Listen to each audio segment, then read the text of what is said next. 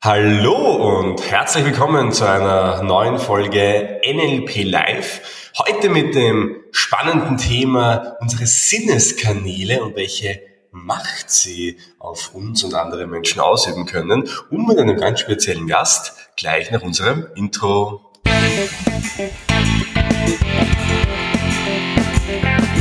NLP Live, der Podcast für Frame Changer und Zukunftsbilder.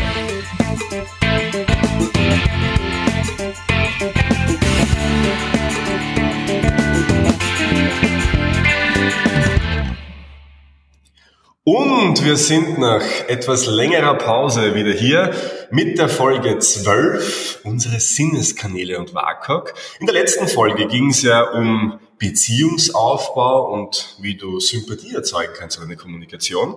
Und ich sitze heute hier mit einem ganz besonderen Gast, der uns in der Zukunft in diesem Podcast regelmäßig begleiten wird, mit dem lieben Philipp. Hallo Philipp. Hallo Mario, hallo liebe Zuhörerinnen und Zuhörer, grüß euch.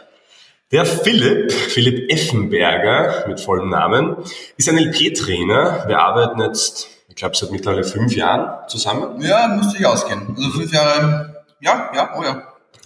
Und nicht nur, weil er so eine tolle Stimme hat, sondern auch richtig viel zu erzählen, habe ich ihn eingeladen, mit mir gemeinsam diesen NLP Live Podcast mitzugestalten. Philipp ist ja auch fixer Bestandteil unseres Trainerteams hier bei MyNLP. Ja, und es freut mich einfach ganz besonders, mit dir diese Folge heute hier zu verbringen. Ja, mich auch ebenfalls. Ich freue mich schon ganz, ganz, ganz viel drauf, wenn man das mal so sagen darf. Äh, aber gerade wenn man über so viele Sachen sich unterhält, ist ja auch immer die Frage, ob man bei den Worten den richtigen Riecher hat. Absolut. Ich kann mich erinnern, dass wir uns kennengelernt haben. Wir haben damals ein Seminar, also du bist ja Teilnehmer gewesen vor fünf Jahren. So im Rahmen haben wir uns kennengelernt. Ja, genau. Und das war damals ein Hotel in Ungarn und ich kann mich ganz genau erinnern, wir haben da einen Seminarraum gemietet gehabt und natürlich das Ganze über die Ferne, weil natürlich wir nicht runtergefahren sind, sondern wir haben einfach vier Sternhotel gebucht und ich kann mich nicht kommen in diesen Seminarraum rein und kannst du an diesen Boden noch erinnern? An diesen ah, Teppich? Ja, der war so, so, so flauschig, so weich. Und vor allem die Farbenkombination, das war nämlich, das war nämlich äh, lila äh, mit gelb gemischt, also quasi ja. so, so die ärgsten Kontrastfarben, wo wir uns echt bemühen mussten, ja, und uns nicht beim Hineingehen schon in Schwindelgefühlen, äh, den Schwindelgefühlen hinzugeben. Na, es war ein absolutes Trip-Erlebnis. Von vorn bis hinten. Absolut. Was aber wiederum toll war, es war ähm, direkt neben dem See und was wir wirklich genossen haben damals war einfach so über das Wasser zu blicken, dann die funkelnden Sonnenstrahlen auf der Wasseroberfläche. Wir haben sogar ähm, teilweise Module im Wasser gemacht, die kamen nur mal Knöchel hoch oh, bis ja. zu den Knien, stehen in diesem kühlen, nass damals gestanden sind. Die angenehme Seebrise. Genau. Und dort mentale Übungen vollzogen haben. Es war echt cool. Es war teilweise ähm, natürlich sehr angenehm. Es war mitten im Sommer. Einfach der Wind, den Wind auf der Haut zu spüren und natürlich in Kombination mit dem ungarischen Essen. Das Essen oder die Menge an demselbigen hat uns einfach dann so abgefühlt. Also ich war regelmäßig dermaßen gut gefüllt und ein, ein, ein angenehmes, wohliges Gefühl überall im Bauch und gleichzeitig auch vor mir am Teller habe ich gesehen, was noch alles auf mich zukommt und es war auch so lecker. Da ja. konnte man gar nicht mehr aufhören. Das Konzept hat sich tatsächlich äh, bewährt damals. Ich bin ein großer Fan davon, Seminare auch abseits des Heimatorts zu machen.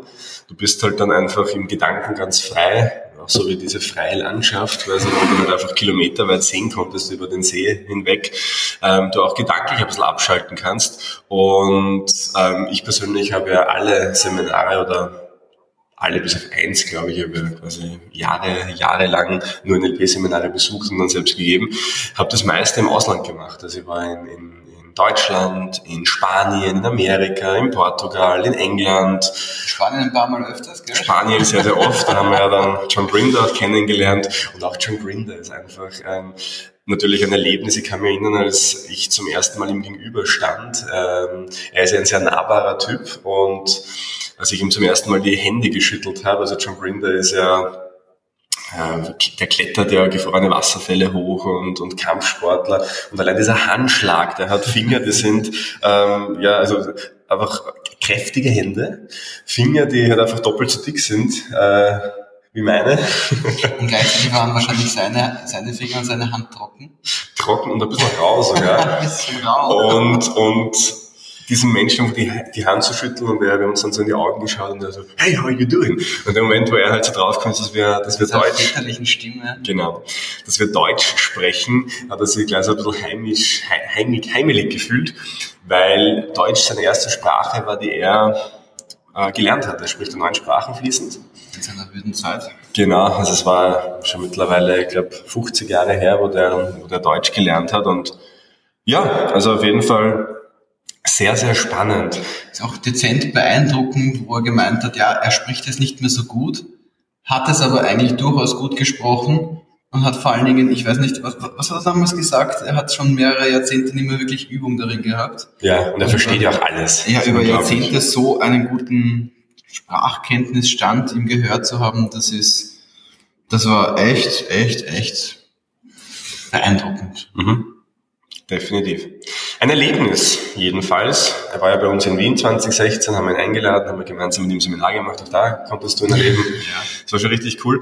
Ja, und ein Erlebnis, vielleicht erahnst du ja schon, beziehungsweise weißt du ja auch schon, wo wir hin wollen quasi mit dieser Episode auf unsere Sinneskanäle. Und dir wird wahrscheinlich schon aufgefallen sein, dass wir die ersten paar Geschichten, die wir dir mitgebracht haben, sehr sinnesspezifisch auch erzählt haben, sehr lebendig erzählt haben. Wir haben versucht, dass du wirklich Bilder vor deinem inneren Auge haben darfst. Ein Gefühl auf deiner Haut sich breit macht. Mhm. Dass du Stimmen vielleicht Charakteristika von Stimmen vielleicht viel besser noch wahrnehmen kannst? Dass es einen angenehmen Geruch dir vielleicht in eine Erinnerung holt. Mhm. Fast wie beim Einkaufen. Fast wie beim Einkaufen, ja. Und dass, ja, dieses würzige Thema mit vollem Geschmack sich auch auf deinem Gaumen verbreiten darf. Und Food for Thoughts, könnte man ja fast sagen. Genau. Die Sinneskanäle. Eines der ersten Modelle aus dem NLP, das modelliert wurde, das äh, Bandler und Gründer damals entdeckt hatten. Gibt eine ganz lustige Geschichte dazu, wie die entstanden sind. Und zwar, Bandler und Gründer waren eines Abends auf dem Weg zu einem ihrer Vortragsabende wieder und sind bei so einem Kiosk stehen geblieben und der Spendler geht halt so rein und stellt halt irgendwas und die Kassiererin sagt, I see what you want. Und auf Englisch gibt es ja noch viel, viel mehr von diesen Begriffen. Und dann hat Bendler sich gedacht, das klingt eigentlich komisch, aber wie kann die sehen, was ich möchte? Und, oder I hear what you want, das geht noch eher, weil I see what you want, das macht überhaupt keinen Sinn. Und hat ähm, dann ein bisschen gebrainstormt mit John im Auto noch und haben dann in ihrem Seminar damals so, so in der Vorstellrunde getestet, wie kann man denn vielleicht mehr von diesen Worten raushören und vielleicht gibt es sogar spezifische Muster. Und sie haben dann bei der Vorstellrunde genau hingehört, wie die Leute sprechen. Und zum Beispiel jemand gesagt, ja, ähm, ich sehe mich selbst als bla bla bla Person oder es fühlt sich für mich so und so an, ähm, haben die, die Leute begonnen, in Sinneskanalgruppen aufzuteilen im Raum und haben die mal quasi ähm, visuelle Typen, kinästhetische Typen, auditive Typen miteinander reden lassen. Und was die dann erkannt haben, ist, dass es in dem Moment, wo die Menschen zusammengestanden sind, die auf den ersten Blick zumindest ähnlich geklungen haben, äh, dass dann die Stimmung im Raum viel lauter geworden ist, dass es viel aktiver geworden ist, dass sie irgendwie besser verstanden haben, besseren Draht zueinander gehabt haben. Und was haben wir denen, die jetzt nicht denselben Draht hatten und zumindest vordergründig nicht denselben Draht hatten? Ja, also sie haben natürlich auch die Gruppen äh, gemixt und haben dann so, so, so gemischte Gruppen gebildet und da sind uns draufgekommen, dass die Stimmung dann ein bisschen leiser geworden ist und irgendwie, dass die Gespräche in Stocken kamen. Ja. War spannend, ja. Das heißt, das direkte Anknüpfen an die Episode 11, was um Beziehungsaufbau gegangen ist, kann man auch mit den Sinneskanälen, ähm, durch die Anwendung Sinneskanäle, ähm, bessere Beziehungen aufbauen. Wir sind aber jetzt eigentlich schon sehr weit in der Materie wieder drinnen. Vielleicht sollten wir ein bisschen früher anfangen. Was bedeutet es überhaupt? Wozu braucht man es? Was ist es? Naja, das Gute an dieser ganzen Sache ist, es ist nicht wirklich ein neues Rad, das erfunden worden ist, sondern es ist etwas, was ja eigentlich schon uns immer begleitet. Sei es jetzt unter unterschiedlichen Namen wie zum Beispiel Körpersprache oder Lerntechniken, aber im Wesentlichen die Art und Weise, wie wir unsere Umgebung wahrnehmen, die Art und Weise, wie wir unsere Umgebung auch wahrnehmen wollen, Stichwort selektive Wahrnehmung auch, da macht unser Hirn extra, extra, extra viel Arbeit und löst vieles von den Sinneseindrücken auf eine Art und Weise auf, wie es uns eigentlich selber eh schon am besten gefällt.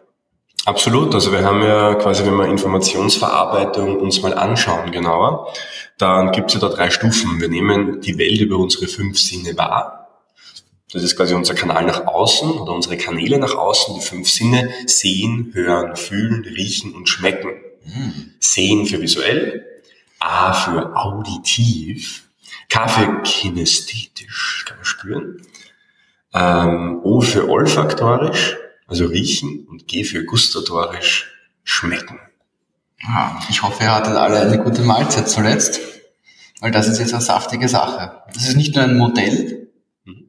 sondern auch eigentlich eine schöne äh, Benennung des Kindes etwas, was wir ohnehin schon kennen, wie gesagt, und jetzt einfach den ganzen einen Namen geben, damit wir aus einer, aus einer Perspektive, dass wir Exzellenz modellieren wollen, einfach das Ganze auch bewusst einsetzen können und nicht nur die intuitive Stärke haben, sondern es auch eben, wie gesagt, ganz bewusst und gezielt mal stärker, mal weniger stark, mal vielleicht unterstützend, mal beschwichtigend, in welcher Form auch immer, einsetzen können, um, um, um es in einer Kommunikation, um es in einer Unterhaltung, um es bei einer Präsentation, bei, einer, bei einem Lernprozess, bei einem Meeting oder wo auch immer einsetzen zu können.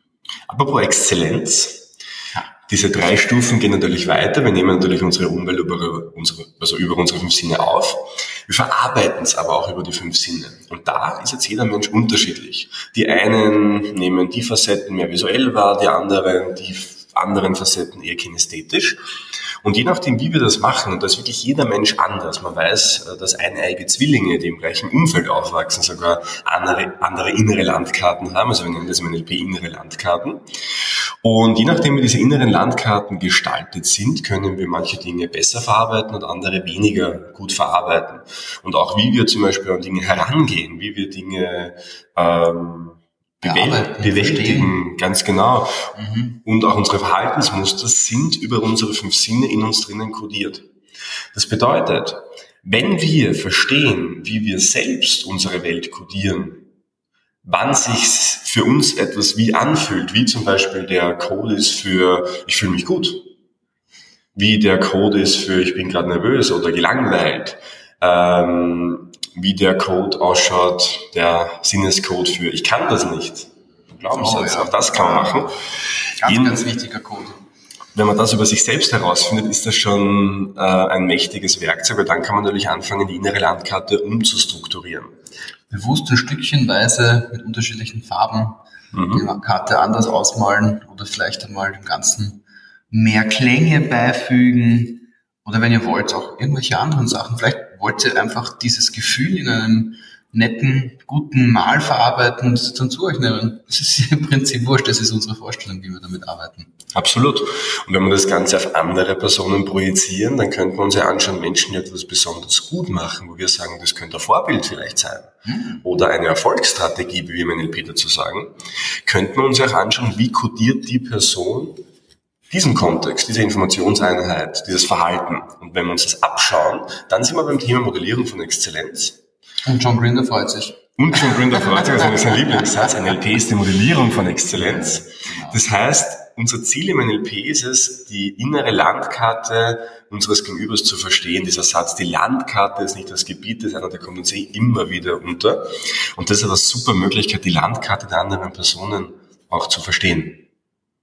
Was ich auch sehr interessant finde, äh, puncto Landkarte verstehen und Landkarte navigieren, äh, ist es ja doch auch so, dass man häufig, wenn wir uns auf einer Landkarte bewegen und wenn wir lernen, wie wir all diese Methoden, Methodiken oder die ganze NLP-Methodologie, äh, wie wir die einsetzen, dass wir da auch ein bisschen drauf schauen, wie denn eigentlich diese Methodologie bei der anderen Person ankommt. Also quasi, dass man, wenn wir die Landkarte hernehmen und unser Navi uns da durchführt, dass das Navi halt auch genau weiß, wo die Einbahnen sind und wo vielleicht gerade ein, ein Stau ist auf dieser anderen Landkarte, was es ja nicht unbedingt wissen muss. Wie macht man das? Darum geht's im Endeffekt ja dann schließlich, weil wenn du nicht geschult bist oder das vielleicht intuitiv noch nicht machst, dann ist Kommunikation auf der Glückssache. Ho hoffentlich treffe ich die andere Person äh, oder, oder bewege sie oder hole sie dort ab. Vielleicht, aber auch nicht. Und wir wollen ja quasi unser Schicksal nicht dem Zufall überlassen, sondern wollen ja gezielt ähm, auf unsere Kommunikation Einfluss nehmen, sie effizienter und zielgerichtet auch gestalten. Und um das zu tun, müssen wir auf den dritten Schritt achten. Und zwar, der dritte Schritt ist, dass wir Menschen ja unsere äh, innere Landkarte auch wieder über unsere Sprache nach außen projizieren. Und wenn wir da jetzt genau hinhören und bemerken, in welchem Kanal die andere Person gerade unterwegs ist, können wir uns darauf einstellen und können in der Landkarte der anderen Person auch uns besser zurechtfinden und sprechen. Übrigens, warum sage ich gerade befindet? Weil diese Sinneskanäle natürlich ständig wechseln. Die können von Kontext zu Kontext wechseln, die sind immer unterschiedlich. Im NLP gibt es einen ganz wichtigen Grundsatz. Äh, wir würden niemals eine Schublade ähm, aufmachen, eine Person dort reinstecken und dann für immer schließen, sondern Menschen verändern sich. Menschen verändern sich sehr, sehr schnell.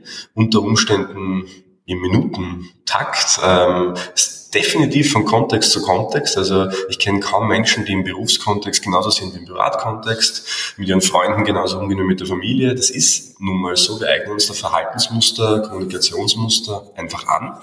Aus dem Grund müssen wir einen Menschen jedes Mal aufs Neue beobachten, uns anschauen, wie tickt der, wo ist der gerade drinnen. Gibt es einen ganz einen interessanten Spruch und zwar ähm, ein, ein, ein Zitat. Die Person, die mich am besten kennt oder am besten versteht, ist mein Schneider. Denn der misst mich jedes Mal aufs Neue ab, wenn er mich trifft. Ja, ist ein guter Spruch, der gefällt mir. Hm? Das trifft sich wahnsinnig, wahnsinnig gut, ja. Das ist so essentiell. Wir sind ja oft dazu eigentlich versucht sogar schon, wenn man Menschen kennengelernt haben, einfach auch aufgrund unserer, unseres Kasteldenkens, unseres evolutionsbedingten Kasteldenkens, das vielleicht jetzt nicht mehr ganz mit, der Zivilisations, mit dem Zivilisationsfortschritt zusammenpasst, äh, die Menschen, die wir erleben, die Situationen, die wir erleben, die äh, alle Eindrücke, die wir verarbeiten, auch automatisch mit einem bestimmten Kontext zu verbinden. Und wenn man nicht aufpasst, wie soll ich das sagen, äh, dann läuft man Gefahr natürlich diesen Kontext derselben Person auch immer wieder überzustülpen. Und das ist das mit, da gefällt mir dieser Spruch wirklich gut mit dem Schneider. Wirklich gut. Ich finde ja, der, den größten Fehler, den man machen kann, ist zu sagen, der ist halt einfach so oder die ist einfach so, weil niemand ist einfach so, sondern ähm, es ist, kann einfach immer anders sein. Und ja, äh, aus dem Grund mach nicht den Fehler zu sagen, ich bin der Sinneskanal oder ich wohne in dem Sinneskanal oder ich bin der Typ, sondern das ändert sich. Also ganz, ganz wichtig vorneweg. Die Frage, die sich natürlich auftritt, ist, wie erkennt man das jetzt? Wie sprechen Menschen mit unterschiedlichen Sinneskanälen?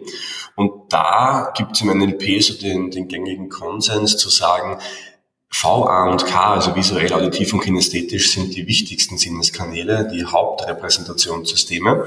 Und olfaktorisch und gustatorisch, die schwirren so ein bisschen mit, können wichtig werden, je nach Kontext. Natürlich, wenn du von Essen sprichst, wirst du natürlich eher gustatorisch und olfaktorisch das Ganze beschreiben. Für den Anfang genügt es uns aber auf die ersten drei zu achten, also VA und K. Also Philipp, wie spricht jemand, der gerade in dem Moment visuell tickt?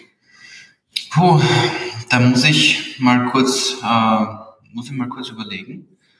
Hm, wenn ich mir das so richtig vor Augen führe, dann würde jemand, der visuell denkt oder visuell spricht, vermutlich sehr viele Bilder aufmalen. Sprachliche Bilder, vielleicht auch gemeinte Bilder und viel darüber erzählen, wie denn das so ist, wenn man sprachliche Bilder in einen Rahmen packt, diesen Rahmen mit Farben versieht, einen Fokus drüber laufen lässt und eventuell auch einmal schaut, ob dieses ganze Bild nicht in Wahrheit ein Film ist. Ja, das kann man. Ich meine, es ist auch wichtig, das Ganze auf Augenhöhe auch zu betrachten.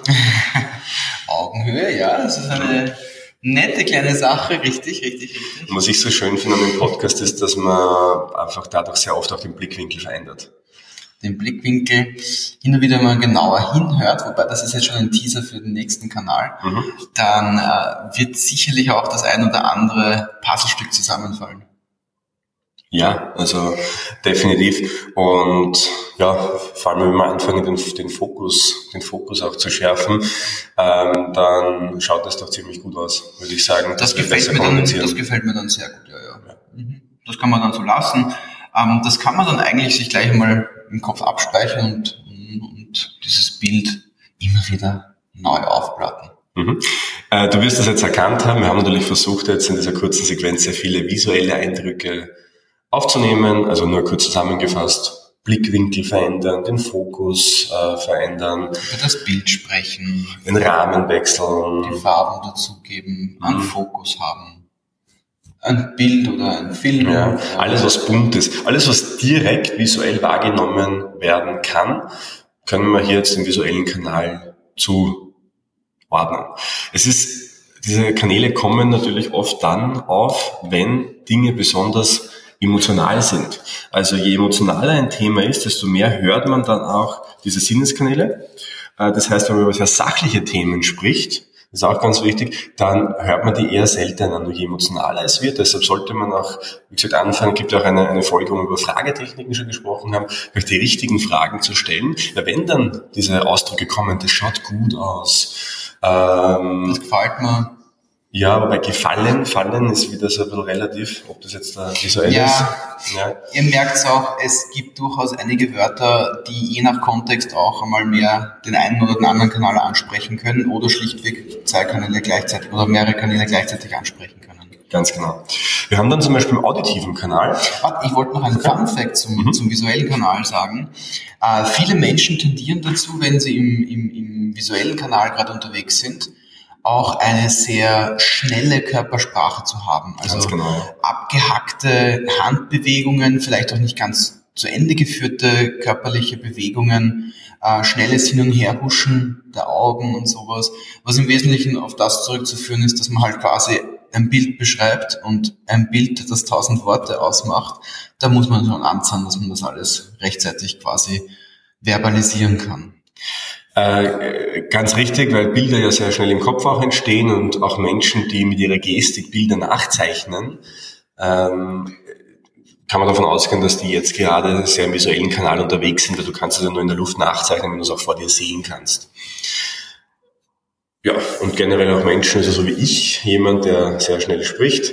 Ähm, wie gesagt, da kann man auch davon ausgehen, dass da sehr viele Bilder im Kopf entstehen.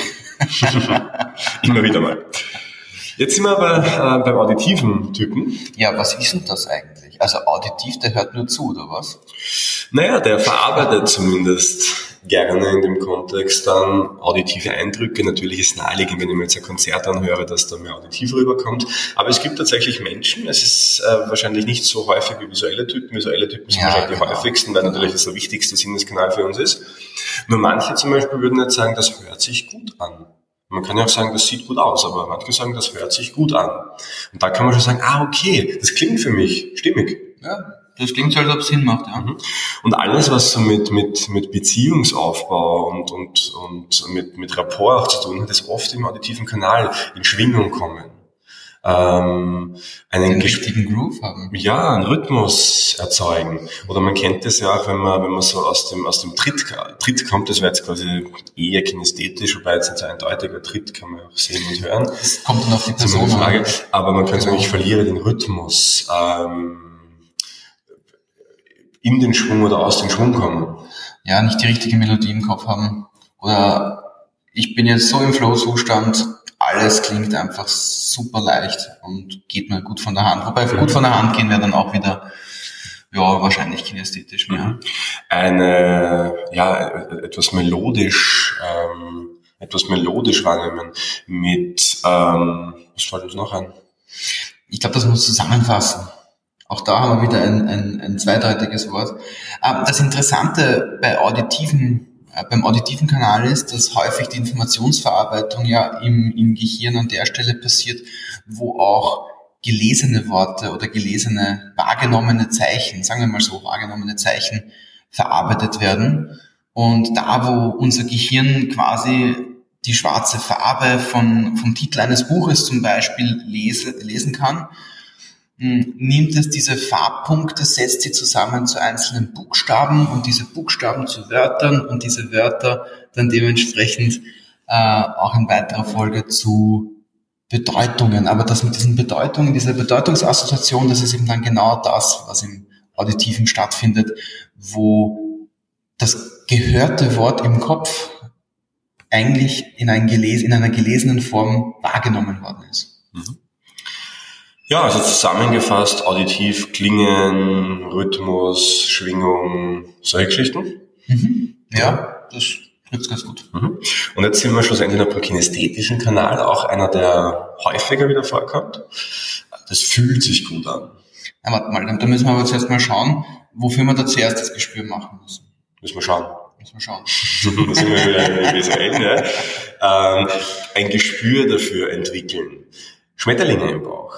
Oh. Ja, eine Last liegt auf meinen Schultern. Also oh, da kommen wir gleich die Gänsehaut. Ja, also viele Redewendungen. Ich meine, wir haben auch im auditiven Kanal Redewendungen mit ja, Pauken und Trompeten. Also wie gesagt, da hört man sehr gut raus. die Radieschen von unten anschauen. Ist vielleicht ein bisschen morbide, aber trotzdem lustig. Im visuellen Kanal. Ja, ähm, und, und im kinästhetischen gibt es auch einige. Ähm, das, das drückt mir auf den Magen. Ein raues Gesprächsklima zum Beispiel. Oh, da wird man ganz flau. Genau, klar. Raues Klima ist auch lustig, weil rau, man kann man ja spüren. Mhm. Ähm, es, läuft, es läuft glatt zum Beispiel. Ist auch ein klassisch kinästhetischer Ausdruck. Das also, Raue, so wie beim John, gell? Bei dem Handtuch. Ja, genau, da haben wir das gehabt. Ähm, oder ähm, eine Spitze mitgeben zum Beispiel, dass es so spitz ist quasi. Also es sind so lustige Ausdrücke, die dir ab jetzt auffallen werden können, werden sollen, dürfen, mhm. müssen. Und wie gesagt, das, das, das, das fließt so an uns vorbei, wenn wir den Fokus nicht drauf richten. Aber wenn wir mal drauf hinhören, dann wirst du sehen, ganz neue Welt ja, dass die den ganzen Tag über da sind. Und jetzt ist natürlich die Frage, was mache ich damit? Ich sage immer Folgendes. Äh, wenn man in einem, habe ich schon gesagt, sachlichen Gespräch ist, wenn es eh fließt, wenn es eh alles passt, dann brauche ich mir um die WAKOK Kanäle nicht viele Gedanken machen, weil dann, dann, eh von dann passt sie, eh, weil das genau, größte genau. Ziel ist, dass man sich gegenseitig versteht und auf einer Ebene schwingt quasi. Wenn man aber draufkommt, in einem Meeting zum Beispiel oder in irgendeinem Gespräch, kann ja, ja familiär sein. Meeting, Meeting ja? ist gut, weil das, das haben wir relativ häufig, speziell im Arbeitsalltag. Genau irgendwie das Meeting ist zäh, ist langweilig, es geht nichts weiter, man denkt sich, ah, was wollen die anderen? Die reden lauter Stuss und irgendwie einfach die Kommunikation fließt nicht. Und die, der Uhrzeiger hat eine Geschwindigkeit, die langsamer ist als die Faust in deinem Kopf, die du deinem Gegenüber gerade gedacht entgegenstreckst, weil die Person dich so nervt. Du denkst oh. auch, er wird schon zum dritten Mal erklärt und der andere versteht es einfach nicht. Das kann ja nicht sein. Ist der so dämlich oder was auch? Nein, der ist nicht so dämlich, sondern der hat es einfach noch nicht so bekommen, wie er es braucht. Und es ist oft so, dass ähm, viele Missverständnisse darauf beruhen, weil man eh vom selben spricht. Das wird jeder von uns kennen, am Anfang drauf, am Ende drauf kommt, wir haben eh die ganze Zeit, wie gesagt, eh dasselbe gemeint, eigentlich dasselbe gemeint, aber meinen und dann tatsächlich innen drinnen auch verstehen und denken, sind einfach ganz andere Sachen. Da kommen wir wieder zu der Landkarte eigentlich. Ja. Weil das ist genau dieser Abgleich auf der Landkarte, genau dieses gegenseitige Verständnis. Und ich glaube, die, die, die, die beste Nutzungsmöglichkeit fürs WAKOK ist, wenn man merkt, es passt was nicht, und dann einfach mal ein bisschen hinhört, wie, wie spricht denn diese andere Person? Genau. Die inhaltlichen Sachen, die die Person sagt, quasi hören und gleichzeitig aber auch hinhören, was denn da eigentlich oder wie denn das da eigentlich so übermittelt wird. So quasi äh, für die Landkarte ein Update reinziehen, damit das Navi dann besser funktionieren kann. Ja, aber Menschen sagen es dir ja eh im Endeffekt. Und wir oft haben das schon gesagt, ich sehe das einfach noch nicht, ich sehe das Projekt noch nicht. Und der andere sagt drauf, ich habe es dir jetzt schon dreimal erklärt. Und Falscher Kanal. Und die dritte Person sagt, ja. hey Leute, ihr redet doch eh von demselben, hört euch doch mal zu. ja. Ähm, oder du hörst mir nie zu. Mhm. Ja, Klassiker. Ja, ja es ja. fühlt sich einfach nicht gut an. Das ist ein ganz anderer, das ist einfach ein, ein, Mismatch. Und wenn natürlich jemand, wenn jetzt jemand zu mir sagt, ich sehe das noch nicht, was mache ich dann? Ich zeichne es ihm auf. Nein, ich muss es der Person fühlbar machen. Oder geschmacklich unterbreiten. um Gottes Willen. Natürlich Nein, nicht. hörst auf Mario. Der hat da natürlich vollkommen recht. Wenn da irgendein Mismatch passiert, wenn die eine Person im, im, die euch sagt, ähm, hey, ich verstehe das nicht, ich, ich sehe da keinen Zusammenhang, dann könnt ihr ruhig einmal schauen, okay, was kommt da noch äh, an, an Worten daher und dann einfach das Ganze in einer bildlichen Form, weil ich sehe nichts um den Zusammenhang, wäre ein, ein, ein Hinweis darauf, dass die Person vielleicht das Ganze visuell braucht. Denkt nur bitte daran, ganz, ganz, ganz wichtig, ein einzelnes Wort, ein einzelnes Zeichen sagt noch nicht, dass Person XYZ auch in diesem Kontext gerade, in dieser Situation gerade auch genau nur diesen einen Kanal braucht. Also ein einzelnes Wort alleine muss noch nicht heißen, dass jetzt zum Beispiel, wenn wer sagt, ja, ich sehe das nicht so, dass die Person alles visuell braucht. Wir sind Menschen und wir haben, wir haben unsere Situation in unserem Leben so gemeistert und so erlebt, dass wir sehr viele verschiedene Strategien mitbekommen haben. Und so können wir natürlich auch in unterschiedlichen WAKOK-Wörtern sprechen, WAKOK-Situationen sprechen. Und das führt uns natürlich dazu, dass wir je nach Situation ein bisschen variieren können, ohne dass wir wissen, dass es das WAKOK-Modell gibt. Und jetzt könnt ihr natürlich mit dadurch, dass ihr wisst, worauf ihr schauen könnt, noch ein bisschen mehr darauf achten, wie ihr es bewusst einsetzen könnt. Am besten ist es als Empfehlung, dass ihr euch einfach mal anschaut, was fällt mir eh leicht, und das ist dann meistens ein Kanal, der einem sehr einfach ja, fällt. Von der Hand geht. Und von der, von der Hand geht. und, und was sind so vielleicht die Kanäle, wo ich noch nicht so viel damit anfangen kann, weil das ist dann nämlich das Lernpotenzial. Im NLP sagen wir auch, das flexibelste Element steuert das System. Natürlich muss sich das für dich auch gut anfühlen, äh, um das schlussendlich äh, auch gut rüberzubringen. Nur wenn es sich nicht gut anfühlt, dann ist es ein Lernfeld, wo du dich reinbegeben kannst, damit es sich gut anfühlt. Du brauchst einfach dann diese Wiederholung davon. Ähm, Im Endeffekt geht es immer darum, die, das komplette Klavier zu spielen und nicht nur quasi eine Oktav. Ja, oder die, die gerne zeichnen wollen, einfach ein Bild so zu zeichnen, dass ihr mehr Möglichkeiten habt, mehr Farben benutzen könnt oder vielleicht auf einem größeren Rahmen malt. Mhm. Also achte einfach mal darauf in deiner Kommunikation, hör mal hin, wie andere Menschen ticken und ich bin mir hundertprozentig sicher, dass du dadurch viele, viele Gespräche nicht nur konfliktfreier, sondern auch viel einfacher und vor allem auch schneller und effizienter gestalten können wirst. Mit viel mehr Spaß, weil plötzlich, wenn man sich gut versteht, dann kann man auch ernste und bierernste Sachen viel lustiger unterhalten, viel lustiger auflösen und vielleicht auch das ein oder andere Problem einfach nur als normales, unter Anführungsstrichen, äh, Missverständnis auflösen. Ganz genau. Das WAKOG-Modell hat übrigens noch viele, viele andere Anwendungsgebiete, die wir im Laufe dieses Podcasts noch besprechen werden. Für die heutige Folge sind wir inhaltlich thematisch, ich glaube, bei einem guten, zu einem guten Schlusspunkt jetzt gekommen. Ja, glaube ich auch. Vielen, vielen Dank fürs Zuhören. Ganz, ganz großes Dankeschön an diese vielen Nachrichten, die uns auch in dieser kurzen Pause erreicht haben. Bei uns ist es ja wirklich abgegangen. Wir sind ein neues Büro umgezogen in Wien. Wir haben jetzt, ähm, wie gesagt, ein Seminarzentrum. Ja, ein Riesenbüro, Riesenräumlichkeiten, schöne Seminarräume. Genau. Total angenehm zu Die Möglichkeit, hier. mittlerweile zwei Seminare simultan durchzuführen. Ähm, also wie gesagt, da ist richtig viel abgegangen, deshalb bitte verzeiht, dass es äh, diese Pause gab. Es wird aber jetzt wieder regelmäßig äh, Podcast-Folgen geben. Danke auch fürs Feedback immer wieder. Wenn es Themen gibt, die dich besonders interessieren, schreib sie uns bitte auf info at mynlp.at. Ansonsten ähm, würde es mich freuen, wenn du uns auf iTunes eine schöne Bewertung abgibst. Ebenso auf Spotify, genau. da gibt es Podcast nämlich mittlerweile auch. Genau.